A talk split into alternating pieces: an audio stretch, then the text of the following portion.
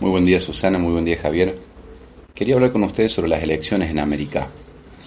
Hay dos elecciones que han sacudido la región y una tercera que promete sacudir el mundo. Primero, la elección en el país hermano boliviano ha dejado blanco sobre negro lo sucedido allí en el último año. El golpe de Estado que provocó la derecha boliviana, en complicidad con la Organización de Estados Americanos, la OEA, tuvo la única intención de quitar del medio el MAS. Ese MAS que con Evo Morales a la cabeza había llevado a Bolivia a un periodo de crecimiento y reparación inédito para las mayorías. Las poblaciones indígenas, los sectores obreros, que hasta entonces solo habían tenido obligaciones para con sus patrones blancos, fueron dignificados y participados en la construcción de esa nueva Bolivia. Fue demasiado para los sectores racistas y oligárquicos bolivianos, así como para sus socios externos. Golpearon a Bolivia en un momento siempre tenso como lo es una elección. Con falsas pruebas esgrimidas por el propio secretario general de la OEA, Luis Almagro, junto a, la, sonada combativa de los medios de comunicación y las fuerzas policiales, violentaron un proceso democrático que daba ganador con claridad al MAS. Desde allí, Bolivia transitó este año con muerte, con el regreso a la denigración del pueblo indígena, con el retorno de los negocios corruptos entre la oligarquía boliviana y extranjera, con la maximización de lo ya precario. Un retorno violento del neoliberalismo basado en la fuerza de las armas. Todo eso hizo el golpe de Estado, para perder ahora estrepitosamente la última elección en manos del mismo MAS, con una diferencia tan grande de más de 20 puntos que no les permitió activar nuevamente mecanismos de expropiación de la democracia. Las opciones aquí son que o la dictadura de Áñez y Cía fue la de los sociópatas más idiotas del mundo, o la mucho más creíble, que el pueblo boliviano resistió hacia adentro con una fortaleza que los golpistas imaginaban poder controlar. Bravo para ese pueblo boliviano. En Chile se acaba de votar el referéndum que habilitaría la redacción de una nueva constitución en el hermano país trasandino. Chile tiene una constitución redactada por Augusto Pinochet, dictador violento y criminal y padre de la introducción del neoliberalismo por las armas en Latinoamérica tras el derrocamiento del gobierno democrático de Salvador Allende en 1973.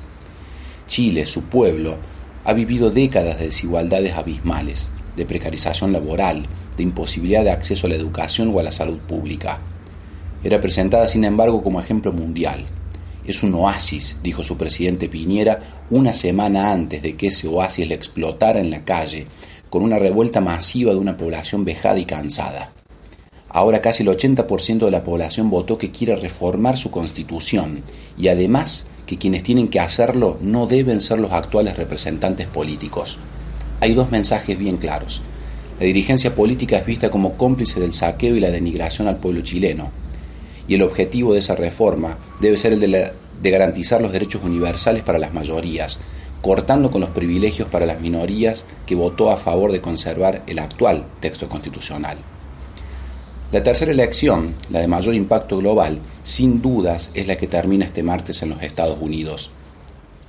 Allí el presidente Trump intenta ser reelegido tras un periodo de gobierno signado por su fenomenal capacidad para hacer enemigos y para imponer el criterio del poder de la riqueza y de las armas, por el despliegue de una misoginia y una violencia racial sin tapujos, por su criminal despreocupación por las consecuencias del coronavirus, que ya lleva un cuarto de millón de personas muertas en ese país, por su desafección de las problemáticas sanitarias y educativas de aquellos millones mayoritarios de norteamericanos que no pueden pagar el sistema privado es difícil encontrar cosas para destacar de su presidencia, aunque seríamos ingenuos si no consideramos que ese es exactamente el punto.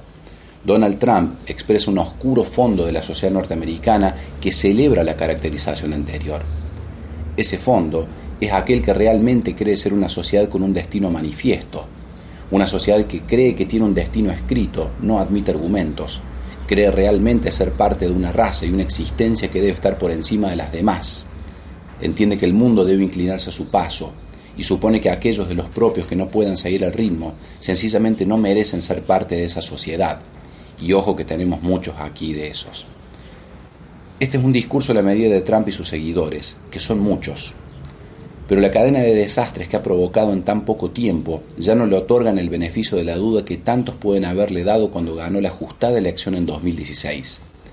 Es muy probable que Trump pierda la elección, pero en un sistema político en donde la elección no es directa, sino que se eligen representantes por Estado, susceptibles por supuesto de ser influenciados hasta el momento de la elección del presidente, dos meses después de la elección del martes, y en donde el propio Trump advierte que le van a hacer fraude en una elección que él dirige, ciertamente abre un escenario de incertidumbre clara sobre si aceptará pasivamente la derrota electoral. Tres elecciones, tres derrotas al neoliberalismo en sus distintas expresiones, golpista, constitucional y de gestión. No es poco dato para un mundo convulsionado, y donde los voceros de los poderes mediáticos y corporativos siguen queriendo hacernos creer que la lógica empresaria para dirigir la política es la mejor vía.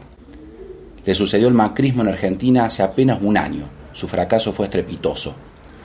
Los efectos de sus políticas son cada vez más visibles, más inmediatos, porque su voracidad está desatada.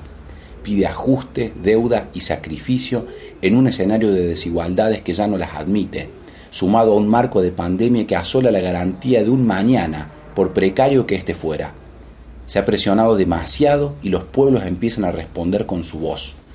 Que se transforme en garantía y continuidad depende de que ese grito se mantenga y convierta en apoyo constante frente a los nuevos embates que vendrán de los poderes elitistas y antidemocráticos.